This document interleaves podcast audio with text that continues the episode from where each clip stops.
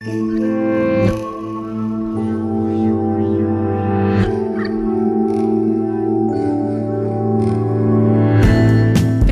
Я Валя Волкова, это подкаст «Манка» о родительстве в 21 веке. Я беру интервью у мам и пап, которые делятся своим опытом. Это супергерои, они одновременно воспитывают детей, занимаются любимым делом, ошибаются, учатся, снова ошибаются, но не сдаются. Здесь мы раскрываем всю правду и успокаиваем. Идеальных нет, но главное – просто продолжать двигаться. Также в Манку приходят специалисты – психологи, врачи, педагоги. Мы разбираем вопросы, с которыми не справляется Аки Google. И да, кашку нужно доесть до конца.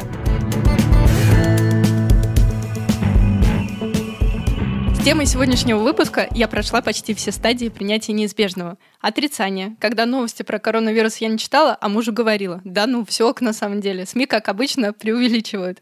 Вместо гнева я продолжала игнорировать все новости, но с мужем уже вступала в дискуссии. Ну как же так? От гриппа ежегодно умирает больше людей. Потом был торг. Воспринимать серьезно или не воспринимать. Все так быстро разрослось, что я сама не помню, но в какой-то момент из-за объема информации и масштаба стало реально страшно. Вот тут настало время гнева, когда ты заходишь в родительский чат, а там целая палитра разных мнений. От того, как у меня в начале, на самом деле все преувеличено, до пересылки знаменитых голосовых сообщений в стиле «Они бы уже все закрыли давно, но правительство не хочет паники. Главное, не паникуйте». Ну и принятие. Очередной вирус стал мощным триггером. Мы мыслим и действуем так, будто являемся героями какого-то фильма про апокалипсис. Это что-то новое, но оно здесь и сейчас происходит с нами. Поэтому я решила сделать спецвыпуск про коронавирус и обсудить важные темы, касающиеся родителей. В зоне ли риска беременные и кормящие мамы? Почему дети не так восприимчивы к этому вирусу? Нужно ли укреплять иммунитет и как правильно это делать? И поможет нам с вами разобраться в этом всем Оля Кашубина. Оля по образованию врач-терапевт, но почти всю свою сознательную жизнь она работает журналистом, медицинским журналистом. Еще Оля ведет очень крутой телеграм-канал о медицине Шабе МНК.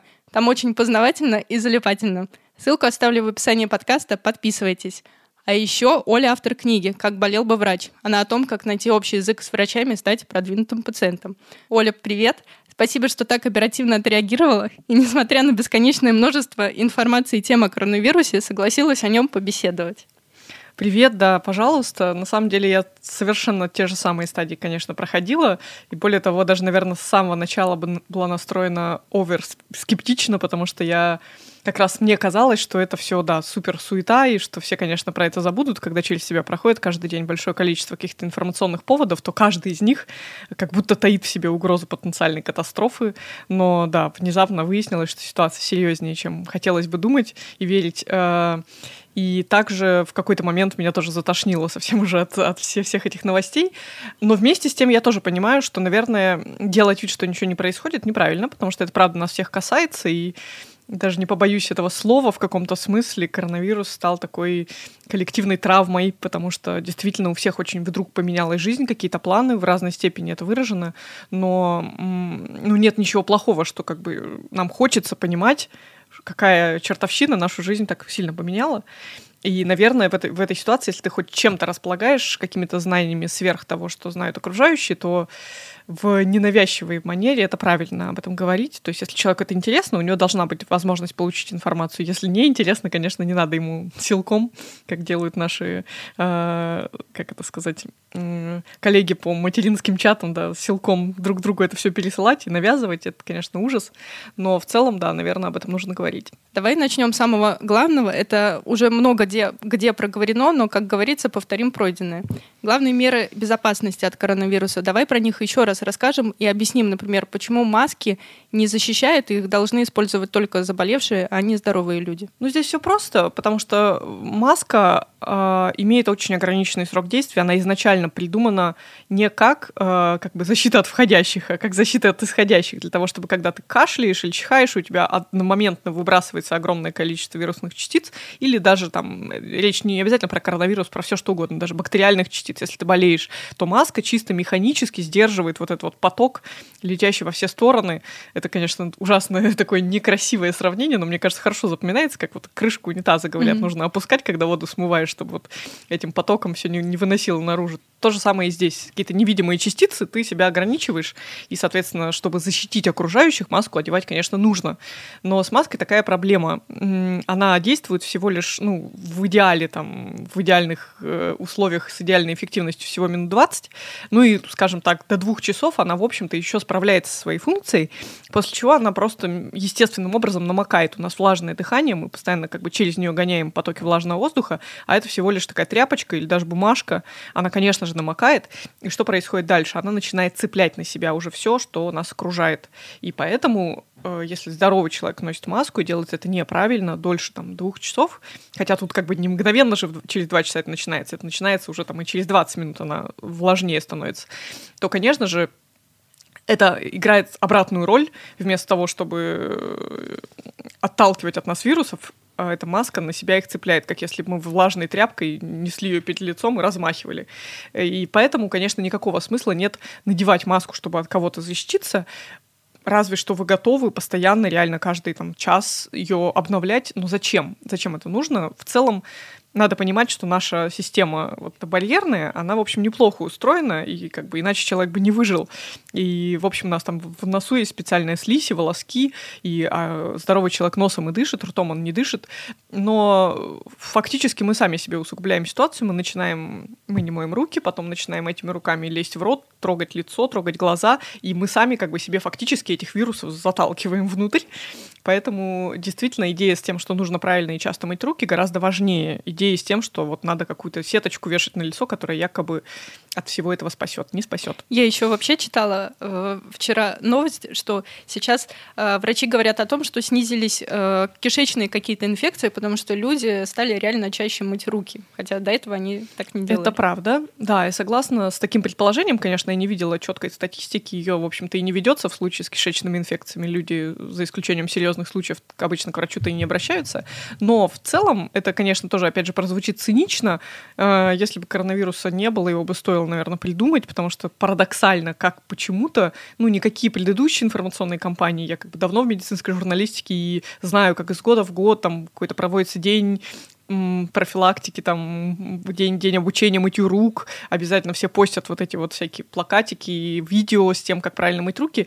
Это все проходило мимо нас. Как бы нам всех, всех всех нас с детства мамы не учили мыть руки и папы, все равно мы это делаем довольно небрежно, потому что очень сложно выработать такую сильную привычку качественно мыть руки в ситуации, когда ты вообще в течение жизни, ну, как бы тебя опыт ничему не учит. Мы не так часто болеем серьезными заболеваниями с этим связанными, и мы не связываем тот факт, что мы недостаточно тщательно мы мыли руки, а потом простудились, например.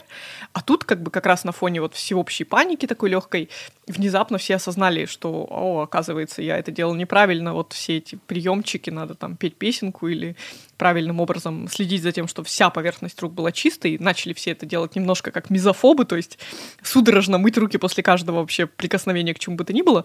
И я думаю, что это э, возымеет свой эффект такая как бы шоковая прививка чистоплотности, которая, возможно, сейчас, даже когда вся эта история закончится, кому-то задержится на дольше, чем просто вот на период эпидемии. Возможно, кто-то вдруг осознает, что, блин, надо, правда, мыть руки все время, и я там буду реже болеть от этого. Это, это было бы классно. Так а какие в итоге э, еще должны быть меры безопасности, кроме мытья рук? Тут вообще, да, все, что связано с такой вот э, личной гигиеной в плане прикосновений, в плане э, взаимодействия с окружающим миром. Да, помимо того, что нужно действительно как можно чаще мыть руки, я не говорю о каком-то параноидальном желании мыть их вообще постоянно, но если вы знаете, что вы вам свойственно часто трогать лицо руками, это такой, ну, в общем-то, безобидный жест, но он фактически оказывается очень опасным в это время, и вы ничего не можете с этим поделать. Во-первых, мойте руки каждый раз, когда вы там сходили в туалет, вернулись с улицы. То есть дом — это более-менее безопасная среда, даже если вы здесь сюда что-то занесли там с продуктами или с одеждой,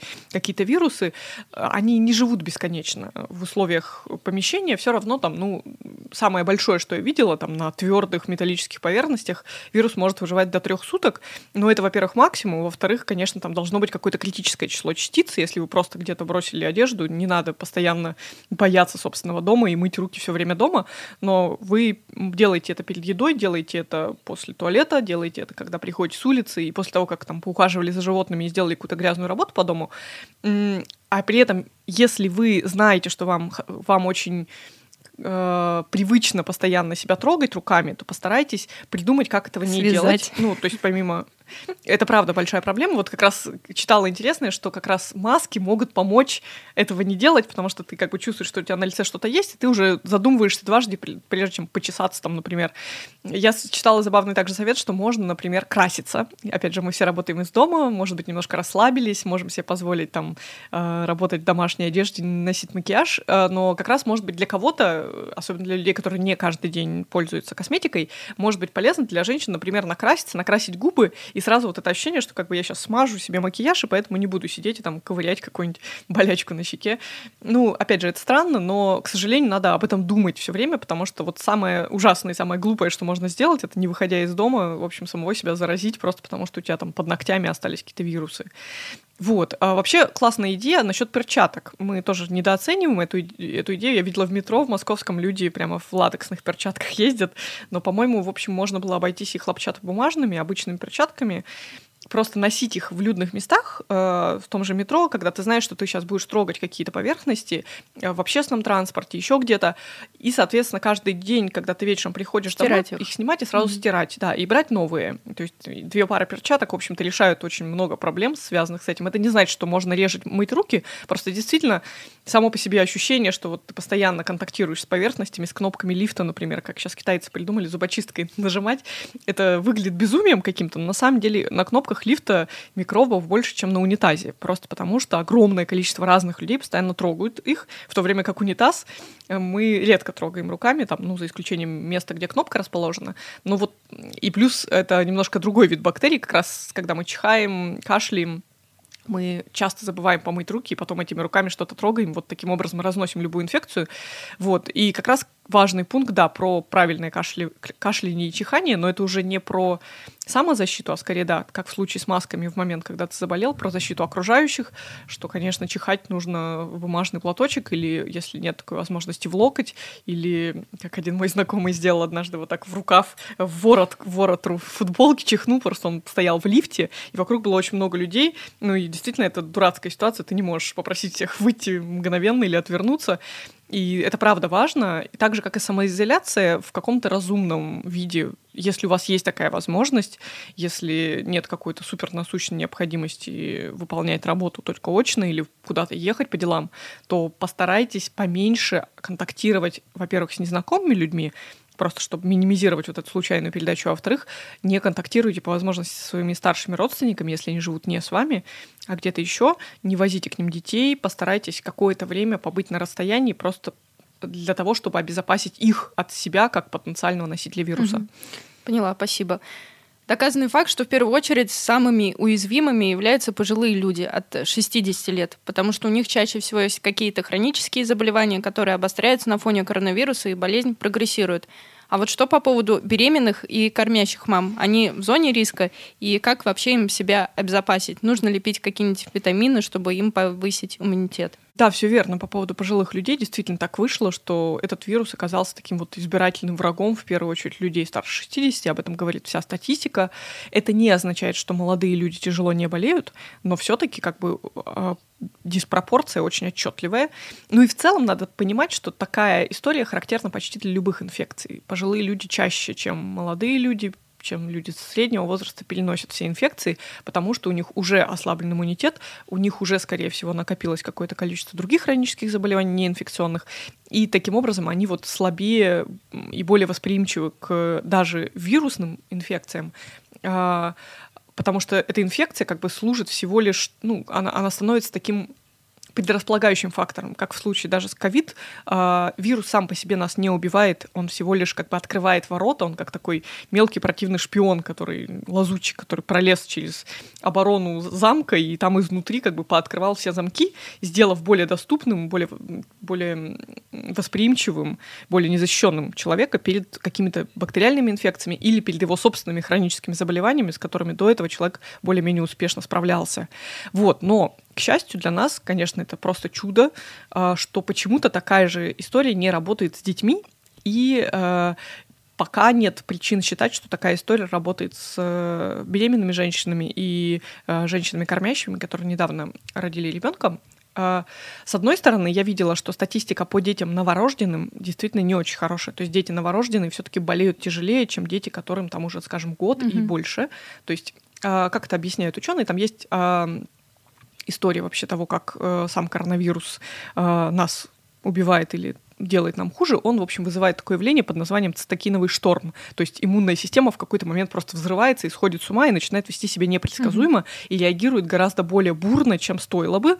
И это очень сильно истощает человека, и это очень сильно усиливает, э, ну, как бы такой самовред, self-harm такой, который мы сами себе доставляем, именно в попытке побороть эту инфекцию. Это очень сильно выражено. И почему-то как раз у пожилых людей это тоже выражено, хотя иммунитет ослаблен. А вот у детей наоборот. Дети переносят очень легко.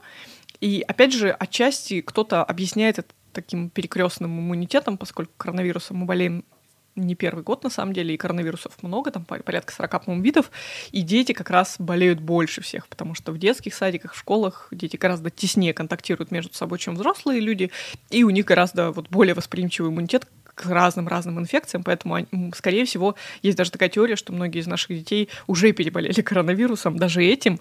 Просто мы даже не отдали, не, не придали никакого значения. Это были какие-то очередные сопли, которые он принес с садика. Ну и как бы как принес, так и перестал потом болеть без всяких действий с нашей стороны. А возможно, это было оно. Ну или как минимум, если вдруг будет такая вспышка коронавируса в детских садах, мы, возможно, даже этого не заметим. Вот. Ну и что касается беременных женщин, да, у них действительно ослабленный иммунитет. Это уже другой механизм, не потому что беременные женщины такие слабые, а потому что им нужно немножко перестроить работу иммунитета, чтобы они не конфликтовали с своим ребенком. Но пока все, что я читаю в официальных источниках, говорит о том, что нет причин каким-то особым образом переживать, нагнетать, бояться того, что вот, мол, я беременная, заболею, потому что нет доказательств, что беременные передают трансплантарно коронавирус детям, и что это как-то опасно для детей, и нет никакого доказательства, что он также передается через грудное молоко. Поэтому, конечно же, тут скорее основная опасность в том, что на фоне этой ситуации коронавирусной у нас э, просто ослабленная система здравоохранения. И если вдруг пойдут любые осложнения, вообще никак не связанные с коронавирусом, просто связанные с беременностью, возможно, что медицинская помощь будет оказываться хуже, с опозданием и так далее. Но это вот просто, просто из организационных причин сам коронавирус тут вообще ни при чем. Ну, сейчас им лучше вообще не болеть. Ну, особенно я имею в виду ну, вот э, беременным и кормящим мамам. Мне кажется, вот им как раз-таки сейчас лучше как-то повышать иммунитет, ну, как-то его поддерживать. Как это можно делать? Я согласна, но вот это очень скользкая идея с тем, что надо пить какие-то БАДы, таблетки, какие-то травки, которые якобы повышают иммунитет. У нас нет такой информации и не было никогда. Mm-hmm. То есть на самом деле не нужно совсем уж демонизировать коронавирус. Он он, ну, он, конечно, другой, чем все те инфекции, которые мы знаем, простудные заболевания, но он не принципиально другой, он не действует каким-то просто шокирующим ученым сценарием. То есть более-менее все его механизмы воздействия на организм такие же, как и у риновирусов, и аденовирусов, и всех других вирусов, которые вообще когда-либо у человека вызывали неприятные симптомы, связанные с дыхательным трактом. А в этом смысле нет причин вообще никаких считать, что существуют какие-то целебные волшебные витамины или какие-то смеси или травки или какие-то лекарства, которые каким-то таким чудесным образом способны либо защитить от заражения, либо как-то уменьшить его интенсивность. И Особенно в случае с беременными, как мы знаем, вообще у нас лекарства, БАДы вообще ни на ком не тестируются, а лекарства очень редко тестируются на беременных, поэтому почти всегда там по умолчанию пишут, что запрещено для беременных, э, просто потому что, ну, сложно себе представить такой эксперимент, в котором кто-то бы пробовал на беременных те или иные препараты и потом смотрел, какой будет эффект. Это этически неприемлемо, поэтому мы практически ничего не знаем о том, как беременные э, иначе реагируют на все что угодно, на любое лекарственное вмешательство, поэтому я бы вообще предпочла держаться от этого подальше и как бы сам самые базовые э, меры, ну даже не стимуляции иммунитета, это очень опасный, опасный подход, скажем так, а меры поддержки иммунитета в том состоянии, в котором он должен быть, там сон, правильное питание и там отсутствие хронических стрессов, в общем-то, этого достаточно. Ну, то есть соблюдать а, основные рекомендации, которые э, уже общепринятые. Мыть руки и Абсолютно. на это время пока лучше э, сидеть дома, если никуда не надо по каким-то особым делам. Так точно, так точно, угу. да. Это правильно. Начали, да, говорить про детей. Прочитала очень два таких э, интересных мнения, э, которые вот как раз-таки связаны с тем, что вот почему дети э, им пере, могут даже переболеть и не заметить, потому что э, вот комментарий одного российского вирусолога, потому что коронавирус входит в подотряд семейства если правильно сейчас скажу, коронавирада. Коронавирида. А, mm-hmm. да. И у всех этих вирусов э, рецепторами для клеток чел- человека является фермент 2-АПФ2. Вот расскажи про него, и потому, потому что тут вот написано, что он у детей слабо представлен, но начиная примерно с 12 лет этих рецепторов все больше становится, поэтому дети заражаются реже и болеют легче. И у них редко возникают осложнения в виде пневмонии. Ну, тут главная оговорка состоит в том, что да, по текущему консенсусу, который, конечно же, тоже такой условный, потому что ни, никто не собирал огромную конференцию, где бы ученые это обсуждали, так оно и есть. Действительно, вот это АПФ фермент, который у, пожилых людей получается, что отвечает за симптомы коронавируса, потому что, например, э, есть такая группа лекарств против гипертонии, это ингибиторы АПФ, как раз того же самого фермента, которые ну, вот, а, определенным образом позволяют снизить артериальное давление, и у этих лекарств есть а, типичная побочка, которая ну, считается даже нормальной, это вот как раз сухой кашель, тот самый сухой кашель, который сейчас считается одним из ведущих симптомов коронавирусной инфекции. И вот действительно так вышло, что эти механизмы совпадают. Но на самом деле, в принципе, задумываться о том, каким именно образом дети защищены, смысла нет, потому что э, никакая физиология, мне кажется, не убедит родителей, вот все эти разговоры да, про то, как устроена легочная ткань, э, сильнее, чем, собственно, статистика. То есть мы э, не скрываем, невозможно было бы скрыть этого, если бы там по всему миру умирало огромное количество детей от коронавируса, но этого не происходит. Дети болеют, опять же, да, учитывая, что дети являются такой в плане заражаемости очень уязвимой части, особенно если мы говорим про детские сады, где вот правда дети в детских садах контактируют гораздо теснее, чем взрослые люди в метро, взрослые люди на работе и так далее. То есть дети там вот просто постоянно друг друга облизывают, трогают. И как вот, собственно, есть же такая норма, да, что 10-12 раз в течение года ребенок, здоровый ребенок, может переболеть простудой. И вот уж куда нам до наших детей в этом смысле. И учитывая это, у нас так мало серьезных и страшных случаев э, заболевания детей коронавирусом. То есть это значит, что на самом деле нам дико повезло. То есть эта инфекция могла бы быть очень опасной для детей, как, собственно, практически все инфекции, известные человеку, которые в первую очередь выкашивают детей до 5 лет. И, собственно, большинство прививок мы ставим им именно поэтому, чтобы их защитить. А тут просто какое-то такое чудесное везение, что акцент смещен, вектор вот, смертоносности вирус, вируса смещен именно в сторону пожилых людей – как мне кажется, ну вот этой мысли должно быть достаточно.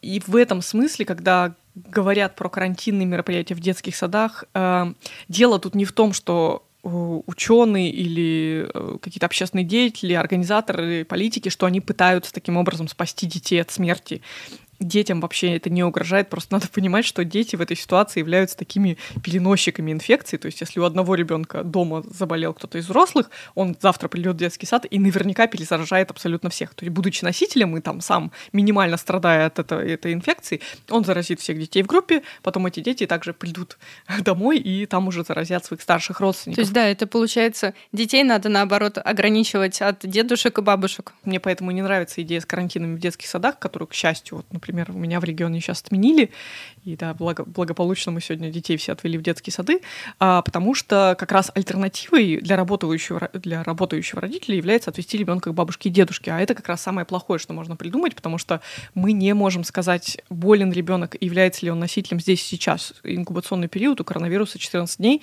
и плюс есть огромное количество недиагностированных случаев, то есть ребенок, который вообще никак не проболел, не переболел, ничем не проявил свое состояние, но при этом он придет к бабушке, будет с ней торчать там 1, 2, 3, 4 дня, и в итоге он заразит бабушку или дедушку этой же самой инфекцией. Это плохой сценарий. Но, к сожалению, как бы мы экономически не готовы к тому, чтобы абсолютно всех людей посадить дома, мало того, что ограничить контакты с бабушками и дедушками, еще и родителей, ну, как бы позволить им не ходить на работу. Формально все как бы на это идут, там дают больничные родителям, но очень многие работники просто не имеют такой возможности, потому что им ну, там, начальство не отпускает, или они самозаняты, и для них это означает большие экономические проблемы личного плана, если они не пойдут на работу. И в этом смысле, может быть, карантин именно в детских садах и не лучшая идея. К сожалению, нам тут приходится лавировать между двумя крайностями.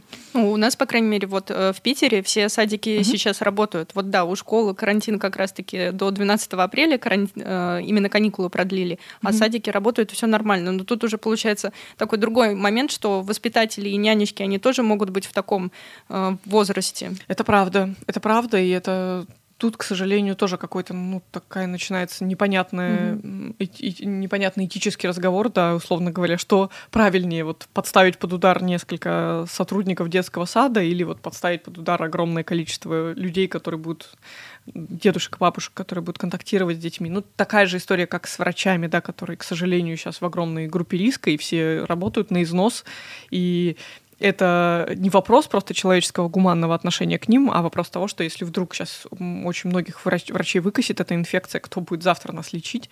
И вот эта идея с флешмобом, когда врачи допросят своих, говорят, мы остаемся в больнице, чтобы вы оставались дома, то есть оставайтесь дома для нас, мы остаемся в больнице это очень для классная вас. тема.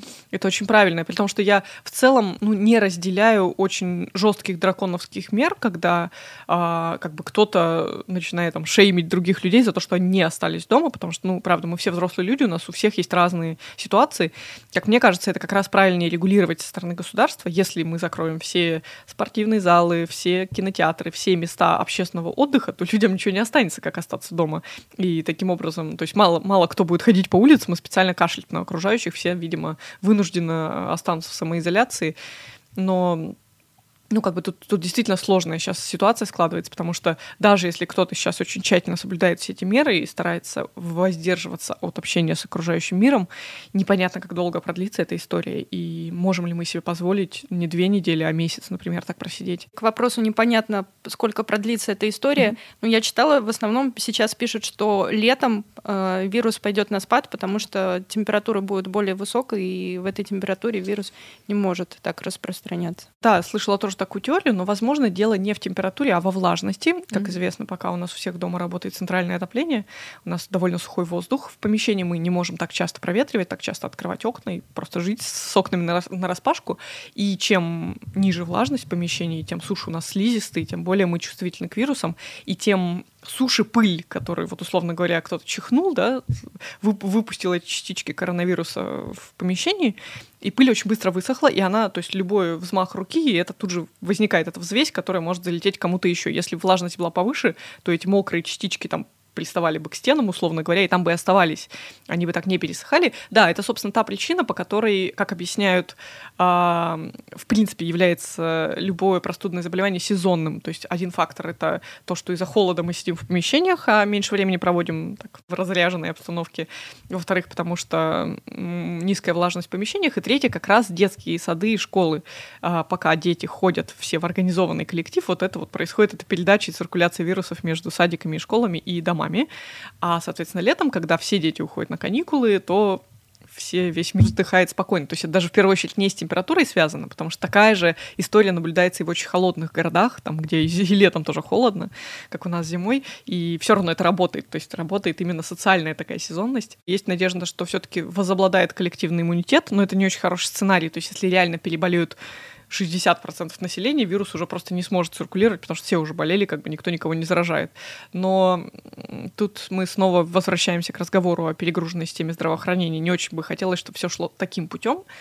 А, ну или есть еще идея, что вообще коронавирус а, демонстрирует тенденцию к тому, что он все слабее и слабее становится по мере того, как он передается между людьми. То есть если угу. первые штаммы были очень опасные, люди очень быстро умирали там, или как минимум теряли способность ходить по обществу и кого-то заражать, то чем дальше, тем как раз он становится более мягким, потихонечку, потихонечку приближаясь а, к тем же простудным своим собратьям, которых там 200 видов, и есть идея, что он просто в какой-то момент растворится, что мы расслабимся и перестанем уже всех тестировать, потому что не секрет, что люди и от обычной простуды тоже часто, ну не часто умирают, но это не какой-то супер исключительный случай, когда человек, простудившись вирусом, потом подхватывает пневмонию, и тоже оказывается в больнице. Так большинство пневмонии начинается просто до этой истории особо никто об этом не говорил. Будет здорово, если он вообще действительно вот как он прошел, так он и закончится, а он не станет каким-то именно сезонным заболеванием типа гриппа, и он будет повторяться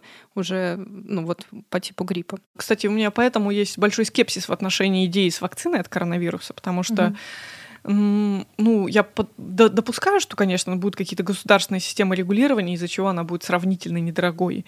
Но, опять же, насколько целесообразно э, вообще всех э, вакцинировать от такого не, не то чтобы несерьезного заболевания, ну вот э, от заболевания, особенно если оно сейчас как раз к тому моменту, когда эту вакцину уже протестируют и выпустят в продажу, что к этому моменту мы уже забудем вообще, о чем там коронавирус отличается от другой инфекции. Ну, я допускаю, что, скорее всего, да, может быть, вакцинировать будет как раз детей, беременных и пожилых людей, там после 65 лет, как в случае с пневмококковой инфекцией, и людей из групп риска, как людей с ВИЧ-инфекцией, может быть, людей-курильщиков с многолетним стажем и так далее.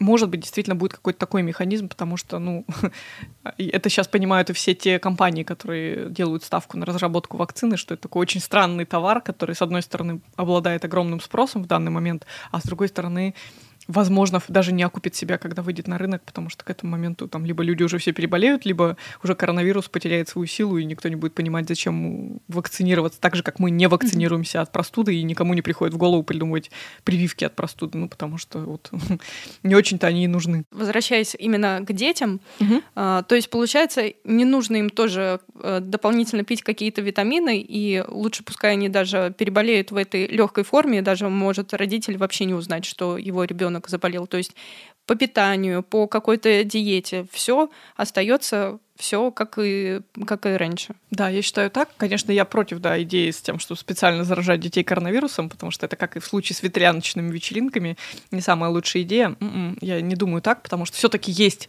какой-то минимальный, но риск серьезного течения, и ну, потом, в общем, родители себя не простят, если они сами приведут своего ребенка к этой ситуации. А в целом надо понимать, что у нас, в общем, правда, мы в очень благополучной ситуации в плане питания детей, всех условий для того, чтобы ребенок был здоров, гигиены. Все это у нас на высоком уровне сейчас просто в силу общего развития цивилизации. И нет никакой необходимости вот какие-то супер особенные условия прикладывать к тому, чтобы ребенок, значит, оставался здоров. Я бы только порекомендовала при всех прелестях самоизоляции, наверное, не изолировать ребенка дома а, все время. Если есть возможность, конечно, нужно, чтобы ребенок гулял. И даже не потому, что свежий воздух, а потому что это возможность подвигаться нормально. В квартире очень сложно ребенку бегать, тратить энергию и, в общем, там тоже, опять же, дышать глубже, чем дома, дышать глубже, глубже чем на улице. Большой проблемой для современных детей это, конечно, тоже не на слуху и не на виду является проблема с избыточным весом. Она есть у многих детей, сейчас их многих детей перекармливают, многие дети сидят большую часть дня уткнувшись в гаджеты, и как раз ситуация самоизоляции очень сильно этому способствует. Вот чем еще заниматься дома, как не есть и не играть в компьютерные игры и не там смотреть мультики. И в этом смысле лучшее, что мы можем сделать для своих детей, это постараться сохранить у них режим жизни вот максимально приближенный к здоровому. Также воспользоваться этой историей, чтобы научить хотя бы своего ребенка тщательно мыть руки, гулять с ним, может быть, если есть такая возможность проводить больше времени, я думаю, что дети будут за это очень благодарны. Следить за их режимом сна, чтобы они ложились спать в нормальное время. Да, правда, реально побольше гулять. Но опять же, я прекрасно понимаю ужас, э, например, женщин, у которых трое детей, которые внезапно оказываются в ситуации, что им нужно сидеть с этими детьми дома. Я понимаю, да, почему, как есть, да, конечно, мамы, которые не любят гулять с детьми и считают, что это очень хлопотно, там, одевать, раздевать и уговаривать, а есть те, которые, наоборот, считают, что улица — это отличная альтернатива там, тому, что чтобы ребенок разносил квартиру, и как раз на улице-то можно фу, выдохнуть, потому что ребенок сам всегда найдет, чем себя занять на свежем воздухе. Мне кажется, что не такая большая проблема даже в больших городах найти места, где погулять с ребенком не в толпе. Ну, то есть, если вы боитесь все-таки, да, что ребенок контактирует с другими детьми или взрослыми, ну, есть прекрасные какие-то природные парки, все-таки там есть возможность как-то, может быть, куда-то выехать подальше от суперлюдных мест и ну, вот придумать какое-нибудь развлечение. По максимуму гулять и, главное, не нервничать. Это правда. Это в первую очередь для родителей, потому что, мне кажется, для многих стало очень тяжелым психологическим испытанием, ну, вот такая вот вынужденная замкнутость. Это же вообще не говорит о том, что вы своих детей не любите или там мужей не любите, что вы вынуждены с ними проводить время в очень ограниченном пространстве, и это реально бесит. Ну, как бы тут важна эта именно психологическая профилактика, чтобы самого себя как-то защищать от выгорания и побольше времени, да, находиться в условиях, где вы не просто не прикованы, ваше внимание не должно быть с ребенком там 24 часа в сутки. На улице это проще.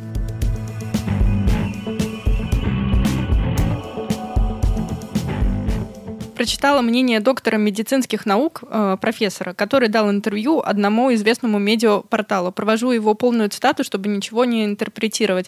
Надо делать прививки, особенно тем, кто часто болеет простудно-воспалительными заболеваниями в течение жизни. Вакцинация от гриппа не только способствует защите от вирусов гриппа, но и повышает защиту от любой другой инфекции, в том числе и коронавируса, потому что улучшается естественная иммунная защита человека. Я читала, что ВОЗ уже опроверг эту информацию, но давай еще раз объясним подробно, почему прививка от гриппа не может защитить от коронавируса. Ну тут все просто, потому что любая прививка защищает только от одного конкретного микроба, она, конечно, не обладает никакой перекрестной силой, но я думаю, что тут просто, да, проблема, может быть, немножко кривой формулировки. Конечно, я думаю, что профессор не пытался сказать, что, да, прививка от гриппа защитит непосредственно от коронавируса. Почему так замечательно ставить прививку от гриппа и от всех других инфекций? Потому что она... Э страхует нас от на, наш иммунитет от чрезмерных потрясений. То есть это как, э, как знаете, объявить мир э, в отношениях с некоторыми странами на случай, если будет война с еще какой-то страной, чтобы хотя бы тебя не раздирали эти конфликты на всех границах. То есть как только ты решаешь проблему с гриппом, ты застрахован от того, что ты, заболев гриппом, очень тяжело заразишься второй инфекцией сверху. То есть никто же не говорит, что в момент, когда ты болеешь гриппом, ты все, у тебя как бы все дверки закрываются, все, как бы грипп тебя занял, и больше никакая инфекция не пройдет. Как раз наоборот, это супер отличный, э, отличный повод для любой другой инфекции присоединиться. И э, когда мы болеем гриппом, чаще всего, да, люди тоже умирают не от гриппа непосредственно, хотя такое тоже возможно. Почти всегда приходят мародеры, то есть приходят в случае с гриппом какие-то бактерии, которые, может быть, в принципе, у нас жили где-то в верхних дыхательных путях и никак себя не проявляли и не трогали, но как только вот началось такое нашествие вируса, тут же они с удовольствием воспользовались этой возможностью и заразили нас гайморитом или пневмонией или еще чем-нибудь. И такая же история здесь. То есть человек, который только что переболел гриппом, а переболеть гриппом можно очень тяжело, вполне себе восприимчив к любой другой ложащейся сверху на этой инфекции, в том числе и к коронавирусу. То есть непосредственной защиты прививка вам не даст. Более того, она от грипп это не всегда защищает на 100%, она всего лишь э, предотвращает некоторые осложнения. Но это как любит говорить Сергей Бутри, э, такая вот как наколеть, наколенники, налокотники для вашего ребенка, который пошел впервые покататься на роликовых коньках, это не страховка от того, что он не упадет и не рассечет себе там бровь или еще какое-то место. Но как минимум... Но будет не так больно. Будет, наверное, ну, или не так больно, или хотя бы часть его тела вы защитили. И также и тут, да, прививка от гриппа не страхует, а, она, может, страхует от ссадин, да, но не, не, не страхует, конечно, от того, что если человек поцарапается в другом месте, у него там инфекцию куда-то он занесет, но в целом, как бы мы делаем все, что мы можем делать, и ну, в этом отношении, да, и прививка от гриппа тоже нужна, и я не знаю, ставят ли их сейчас, по-моему, уже нет, но, может быть, уже и нет смысла. Нам еще, опять же, повезло, что в этом году грипп не такой сильный, что, опять же, возможно, связано как раз с историей с коронавирусом, с тем, что мы стали насторожены по отношению к одной инфекции и чуть-чуть меньше распространили другую, которую знаем гораздо лучше. Когда, получается, будет уже прививка от коронавируса, то вот тут эм, следует ли бежать и сразу ее делать, или вот, как ты уже сказала, э, государство, наверное, будет в первую очередь ставить э, прививки детям и людям в зоне риска. Пока невозможно это предсказать, совершенно непонятно. Там у нас мы живем все время в, в ситуации обновляющейся информации. Там внезапно как бы тут всплыла история с тем, что у коронавируса есть какие-то долгосрочные последствия, что люди, которые переболели, им у них потом возникают проблемы с легкими, ну такие как mm-hmm. бы спайки в легких, легочный фиброз. Это возможно, но тоже пока не очень точно, непонятно у кого, у какой части населения это возникает, при какой тяжести заболеваний и так далее. То есть пока мы на самом деле все-таки владеем только частью информации, мы как бы заглянули в эту дырочку в глазок и что-то там высмотрели. Конечно же, только с позиции вот как бы из будущего мы сможем понять на самом деле, насколько сильно эта эпидемия по нам ударила. И именно исходя из этого, к тому моменту, я думаю, как раз когда вакцина будет разработана, нам скажут, что либо этот целесообразно вообще вакцинировать всех подряд. Опять же, да, каждый принимает решение самостоятельно. Если вакцины будет достаточно, то это как в случае с менингитом, который, вакцинация от менингита, которая, в общем, довольно редко встречается, как заболевание, ну, по сравнению с другими многими инфекциями. И вакцина стоит очень дорого, но если ты переживаешь за своего ребенка, ты можешь ему поставить эту, э, сделать эту прививку, и ребенок будет здоров, и ты будешь спокоен. То есть, возможно, тут решение каждый будет принимать сам для себя, плюс, скорее всего, государство поддержит вакцинацию каких-то уязвимых групп.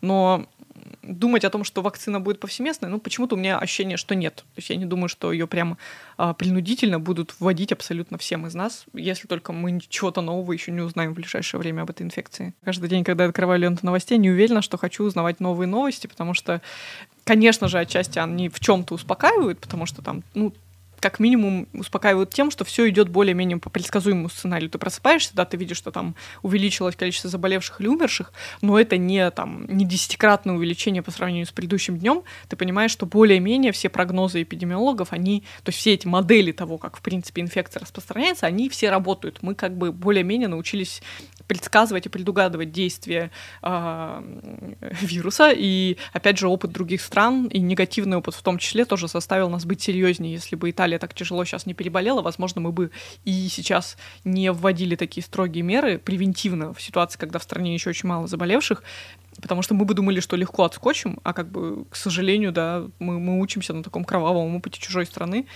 и если это, конечно, позволит нам переболеть легче, это уже все будет не зря. Мы сейчас вообще как раз перешли к следующему моему вопросу по поводу сравнения статистики коронавируса с птичьим гриппом, с типичной пневмонией. И там же умерло гораздо больше людей. Но ни одна страна тогда не закрывала границы и не уходила на карантин. Никто не скупал туалетную бумагу, гречку и так далее. Вот э, это из-за того, что так вот с Италией получилось? Я бы, конечно, не сказала, что там умерло настолько уж больше людей. Я посмотрела до цифры. То есть у нас сегодня, mm-hmm. вот по состоянию на сегодняшний день, 340 тысяч заболевших и примерно 15 тысяч умерших. А, по тем инфекциям тоже были разные расклады. Где-то, например, была сильно выше смертность, но высокая смертность — это не, не то чтобы не всегда плохо, это очень часто ограничивающий фактор. То есть если люди очень быстро умирают после того, как заболели, то, соответственно, они не успевают так широко разнести болезнь за пределы там, какого-то своего ближнего круга. Так было и с дальневосточным респираторным синдромом, который там очень высоко высокосмертельный. По сути, так было и отчасти с лихорадкой лихорадкой Эбола, которая тоже очень смертельная и очень с тяжелыми симптомами, и опять же, там разные способы передачи. Но если говорить вот про все эти, и, и про свиной грипп, про все э, другие виды нашествия коронавирусов, то я думаю, что основная причина, по которой сейчас так все серьезно и ну, насторожены, это очень длинный инкубационный период. Из-за того, что болезнь, во-первых, очень часто протекает вообще бессимптомно, а во-вторых, что невозможно отследить ее распространение из-за того, что человек две недели вообще, он, он вообще может и не заболеть, а две недели продолжает каким-то образом, даже не обязательно при чихании. То есть он может и не чихать, и не кашлять, он просто почесал нос и потом пожал кому-то руку. И таким образом кого-то заразил. И кто-то, этот кто-то может умереть из-за этого. Это, конечно, такая, получается, параноидальная атака, и мы все очень боимся именно того, что можно заразиться вот на пустом, на ровном месте, сидя на карантине или просто ни с кем не общаясь. А, это первый первая причина, почему все так вдруг всполошились. Вторая причина в том, что мы никогда еще не были так информационно подготовлены. У нас действительно есть куча способов мониторинга. Мы отслеживаем эту ситуацию в режиме реального времени, как какой-то смотрим фантастический фильм про вторжение инопланетян, и вот там, да, зомби такие появляются да, да. на карте по всему миру. Конечно, отчасти это такое ну не то чтобы следствие того, что мы так хорошо стали жить, ну да, то есть у нас достаточно благополучная жизнь у всех, что мы в принципе имеем возможность э, постоянно мониторить эту ситуацию, ну и тут начинается какой-то такой замкнутый порочный круг. С одной стороны, люди все, все-таки хотят быть информированы, то есть есть какой-то, может быть, низкий уровень доверия к системам здравоохранения, то есть люди пытаются получить какую-то сверхинформацию, помимо той, которая им спускается снизу от лечащих врачей и правительства, начинают все больше и больше вопросов задавать. СМИ в ответ на это, понимая гигантский спрос со стороны людей, разражаются просто сотнями тысячами материалов на эту тему во всех аспектах, обсасывая э, куча спекуляций на этой теме, куча fake news, то есть просто весь информационный поток забит только коронавирусом, и в результате как бы возникает такая цепная реакция, что все друг от друга чего-то хотят, и, и все еще сильнее боятся, и вот, честно говоря, у меня есть опасение, что как раз страх и переживания, реальные или ну, обоснованные или необоснованные, связанные с коронавирусом, на самом деле губит довольно много людей, если не в прямом виде, то есть это не смерти обязательно и не инфаркты вот от страшных новостей, а просто, ну, как бы это, во-первых, хронический стресс, и для многих, опять же, это повод для обострения хронических заболеваний. Я думаю, что этот шлейф, вот как бы такой пост, посткоронавирусный шлейф какой-то вот такой травмы коллективной, он будет довольно долгим. То есть люди еще довольно долго будут боязливо относиться к перспективам поездок в какие-то страны, вот каким-то вот близким контактам.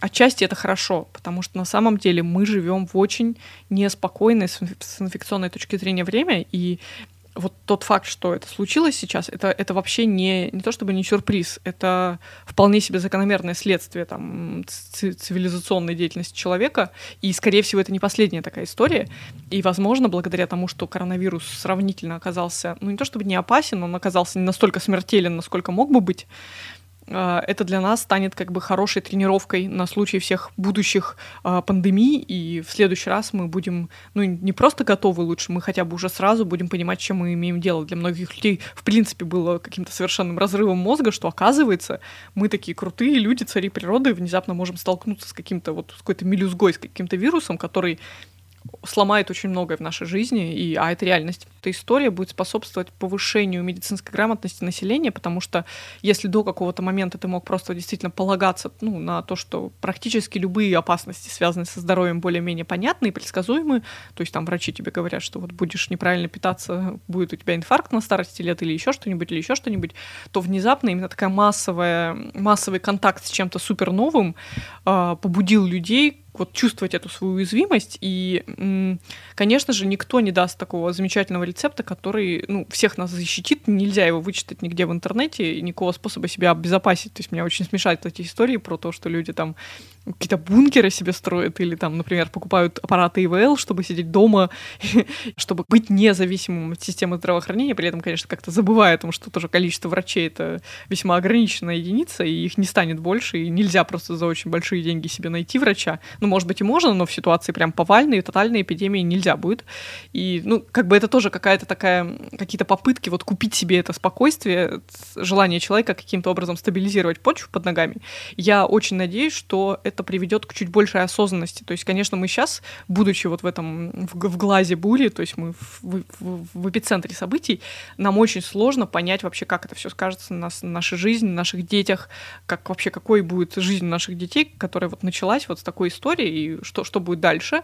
А, но Наверное, да, действительно, опять же, поживем и видим. И, наверное, человечество, к счастью, довольно такой гибкий вид вообще человек, который очень-очень способен приспосабливаться к любым условиям.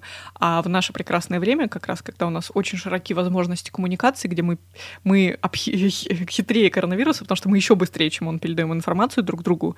И в этом смысле меня очень тоже вдохновляет вот это содружество людей, которые сейчас начали действовать. Человечество внезапно забыло о каких-то распрях и начало действовать очень согласованно, потому что все в одной лодке. То есть там вот история, когда там наши власти отправили сейчас в Италию тоже какие-то два самолета. Как бы казалось бы, прямой, э, прямого повода помогать друг другу нет, потому что вот там, там уже инфекция, здесь уже инфекция, нам самим нужны врачи, и от того, что мы там поможем тем людям, уже как бы нам тут легче не станет. Инфекцию, как бы враг уже у нас дома, но тем не менее в глобальном смысле, да, это и обмен опытом, и обмен вот как бы какой-то лояльностью друг к другу, который очень важно, это все очень важно для того, чтобы как раз в будущем эти, эти процессы были отработаны лучше, что если в следующий раз этот вирус будет опаснее или он будет поражать детей, то я думаю, там я, конечно, очень не хочу, чтобы это произошло там через 5 или через 10 лет, но уже в нас уже вырастет эта сознательность, то есть уже никто не будет возмущаться тому, что мы из-за какой-то ерунды тут дома вынуждены посидеть. Все будут помнить эти уроки гораздо более ну, они будут гораздо более свежи в памяти, чем там история про испанку, которая была в начале 20 века, и никто толком не понимает вообще, что это и почему это было так опасно.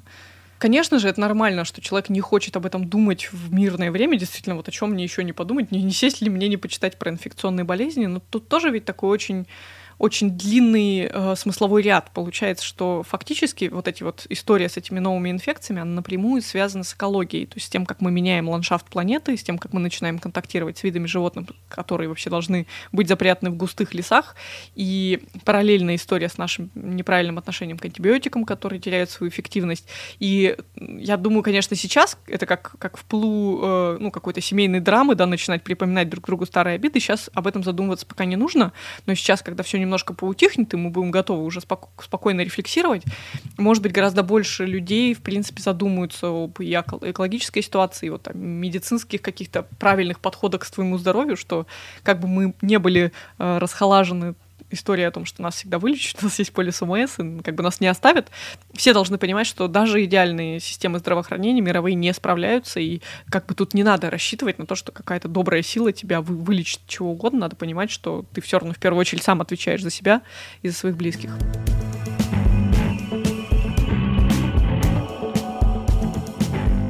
Оля, а давай еще вернемся к, то, к тому моменту, что вот если человек заболел коронавирусом, ну нет, вообще, в принципе, у человека появились какие-то симптомы, угу. и как вот ему понять, э, как отличить коронавирус, допустим, от гриппа и ОРВИ? Вот какие симптомы? Отличаются ли они? Или это вообще просто надо сразу звонить на горячую линию, чтобы тебя забирали в больницу инфекционную? У меня подход такой, ну, как, как я для себя вывела, исходя из всеобщих рекомендаций, что не нужно пытаться самостоятельно понять, что это такое, потому что действительно есть, конечно, какие-то симптомы, которые чаще, там температура, э, сухой кашель, еще что-то.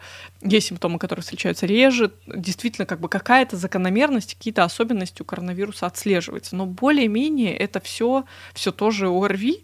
И опять же, с поправкой на индивидуальность, потому что там есть люди, ну, это даже на уровне анатомии, чуть-чуть другое строение носоглотки, кто-то чаще всегда, вот как я, например, каждую простуду, она у меня обязательно обостряется каким-то гайморитом, ну, просто потому что там может быть кривая перегородка, может быть еще что-то такое. У кого-то всегда любая простуда заканчивается бронхитом, потому что вот у него какая-то такая особенность. И тут, конечно, работает та же схема, нет какого-то супер э, ну, супер локального места, куда вот присасывается только коронавируса. Никакого теста, позволяющего вот прямо так по щелчку пальцев посмотреть и понять, что конкретно у вас, нет. И более того, я считаю, что и не нужно этого делать. Не нужно нагружать систему здравоохранения там требованиями истеричными, проверьте меня поскорее, потому что, во-первых, нет лечения, и от того, что вы больны коронавирусом, ну, никак не поменяется тактика врачей. Во-вторых, если вы действительно заболели, непонятно чем, а вы не поймете, чем вы заболели, но в целом вас это не очень беспокоит, потому что это более-менее та же самая простуда, простуды, которые, ну, с температурой, но без каких-то супер жизнеугрожающих симптомов, без красных флагов, без там какой-то лихорадки под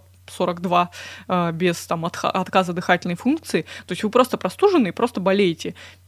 Все просто, сидите дома, не распространяйте эту инфекцию.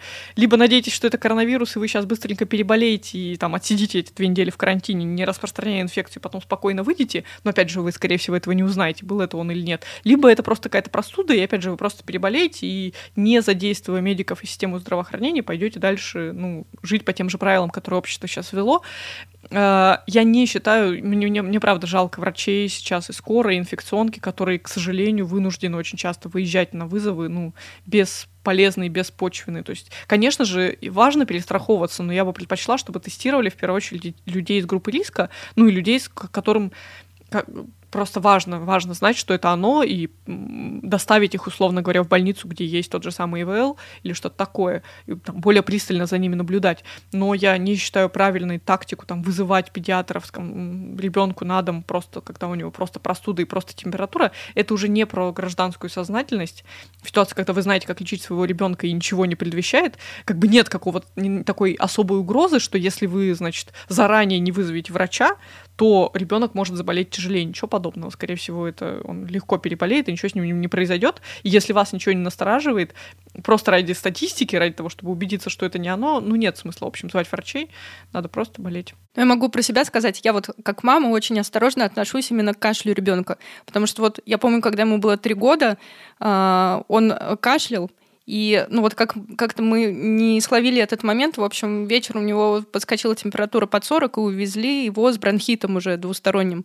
И вот я теперь на любой кашель очень так сильно сразу переживаю, нервничаю, ну и сразу хочу, чтобы его послушал именно врач. Все ли у него там в порядке с легкими, потому что, как я уже на своем собственном примере убедилась, что это очень может быстро спуститься именно в бронхи. Ну вот это опять же, да, такая история, когда как раз у врачей-педиатров, в отличие от врачей-терапевтов, меньше вы выраженная история с тем, что они симулируют ли это пациент. То есть есть реально такой симптом, что мама тревожится.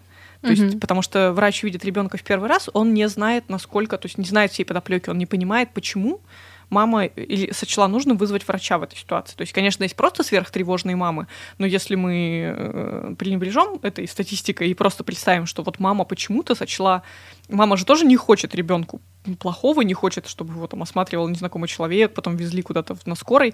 То есть если у мамы есть основания полагать, что дело плохо и что ситуация выходит из-под контроля, то врач, как правило, не отказывает в том, чтобы там приехать, посмотреть и все такое.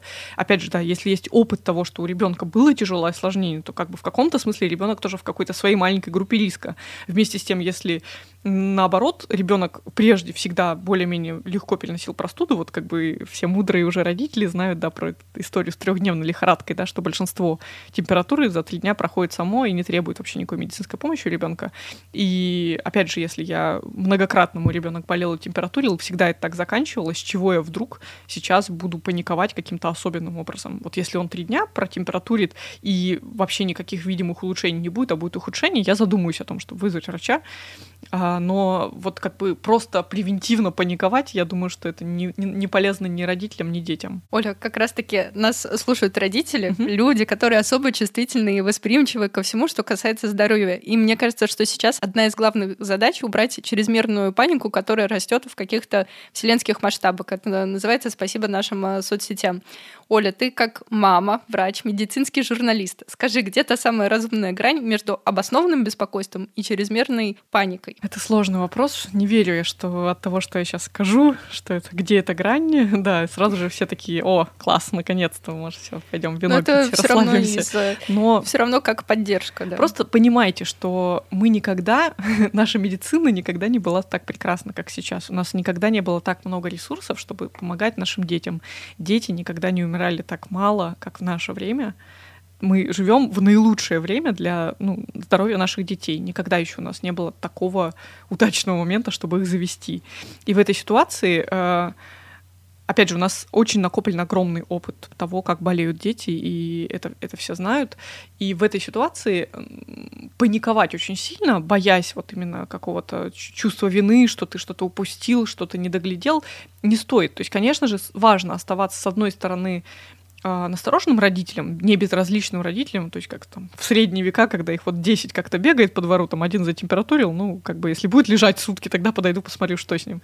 А, конечно же, да, мы очень внимательны к своим детям и стараемся ничего не упускать, но тут я проповедую, опять же, сверхнетревожный подход, как Федор Катасонов, как Сергей Бутри, как даже Евгений Комаровский, то есть то, чему они учат, и что внезапно стало открытием для э, наших мам, для нас, там, для мам, которые чуть старше нас, то есть для людей, которые выросли в состоянии хронического невроза именно в связи с политической обстановкой, еще чем-то, с вечным нехватом всего на свете, нехваткой, э, как раз наоборот, просто выдохнуть и расслабиться, потому что дети очень хорошо это чувствуют, как бы и вот этот невроз, он такой не просто заразный, он ну, действительно он не передается по наследству напрямую, но детство, выращенное у невротичных родителей, это как бы не лучшая база для воспитания личности. Информации, ну, по крайней мере, на английском языке из официальных источников достаточно для того, чтобы, ну, вот ничего не упустить, какой-то супер редкий симптом вы можете это погуглить и посмотреть, там, условно говоря, если вашего ребенка стошнило на фоне высокой температуры, это не повод для паники. Если ребенку плохо на фоне температуры, это не повод для паники. У вас есть парацетамол, у вас есть какие-то э, физические методы охлаждения, вы можете ну, просто быть с ребенком, если вы поставили ему все прививки, вы можете выдохнуть, ну потому что как бы не все в этом мире управляется нами, мы не можем э, наше вот это вот чрезмерная тревожность, она ну, не повышает, скажем так, шансы на то, что ребенок благополучно переживет свое детство. И э, в ситуации, когда вы взрослый человек, вы несете ответственность за своего ребенка, э, получается, что вы тот самый человек, который определяет э, обстановку. То есть человек от, от поведения и от реакции которого зависит как будет воспринята эта простуда, как просто вот какое-то время, когда все такие, ну, немножко замедлили свой темп жизни и стали немножко внимательнее к ребенку и, ну, более спокойные, перестали гнаться и там выполнять какие-то долгосрочные планы. Или как вот просто страшный невроз, когда вот там мать теряет сон, постоянно ночью подходит к ребенку, трогает его, думает себе какие-то страшные картины, обрывает телефоны врачей, чем их чрезвычайно злит.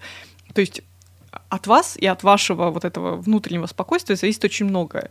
И но при этом вы можете быть спокойны за то, что глобально с вашим ребенком, скорее всего, все очень хорошо, ну, потому что вот как бы мы, мы, мы все уже знаем, мы все это проходили, и медицинская система по части просто педиатрии готова каким-то таким потрясениям. К счастью, эта инфекция не про детей, и, к счастью, она особо сейчас не сказывается на ну, состоянии педиатрической помощи. А, даже наоборот, очень многие врачи сейчас заметили в частных клиниках, что ну, многие родители отменяют вообще визиты плановые именно потому, что вот как боятся инфекции, и как бы у них голова вроде как занята другим, не не какими-то хроническими обычными заболеваниями. Может быть, и не надо на это идти, если ну, проконсультироваться, опять же, с администрацией клиника. Если в клинике все прекрасно, и нет поводов для паники, можно и сводить ребенка на плановый осмотр. Ну, то есть я не знаю, правда, как научить людей не паниковать, но, ну, сама не, не паникую. вот такой как бы пример. Кстати, это очень характерно для родителей врачей или медработников. То есть э, мы же не, не обязательно пытаемся научить кого-то своим положительным примером. Просто чем больше ты информирован, тем ты спокойнее. Как бы у меня первый ребенок, у меня не было там 10 детей, чтобы говорить, что вот я всех выросла и ничего как-то пережили.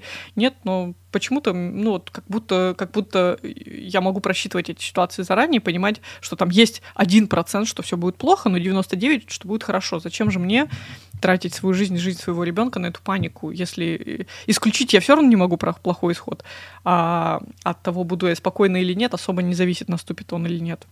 То есть настороженность не, не равно mm-hmm. спокойствию. Спокойная мама, спокойный ребенок. Это правда, это правда, и это очень важно, потому что как больно смотреть на огромное количество детей, которые с детства такие в гиперопеке из-за надуманных поводов, то есть из-за надуманных диагнозов, которые там терпят лишения, сидят на каких-то сверхстрогих диетах, постоянно таскаются по врачам, проходят какие-то неприятные обследования, а там проблема вообще не в ребенке, а в голове у мамы.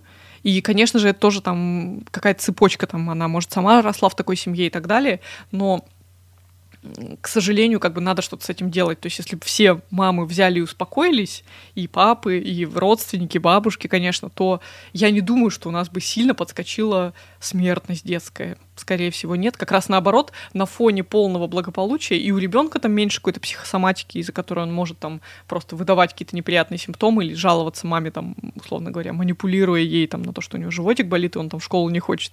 А, но, ну и как бы и у самих родителей на фоне абсолютно спокойного взгляда. Это как, представьте себе, что вы водитель, да, и вы либо водитель на взводе, который просто едет и очень боится попасть в аварию, или водитель в состоянии просто безмятежности, который едет спокойно, там не отвлекается, но просто едет.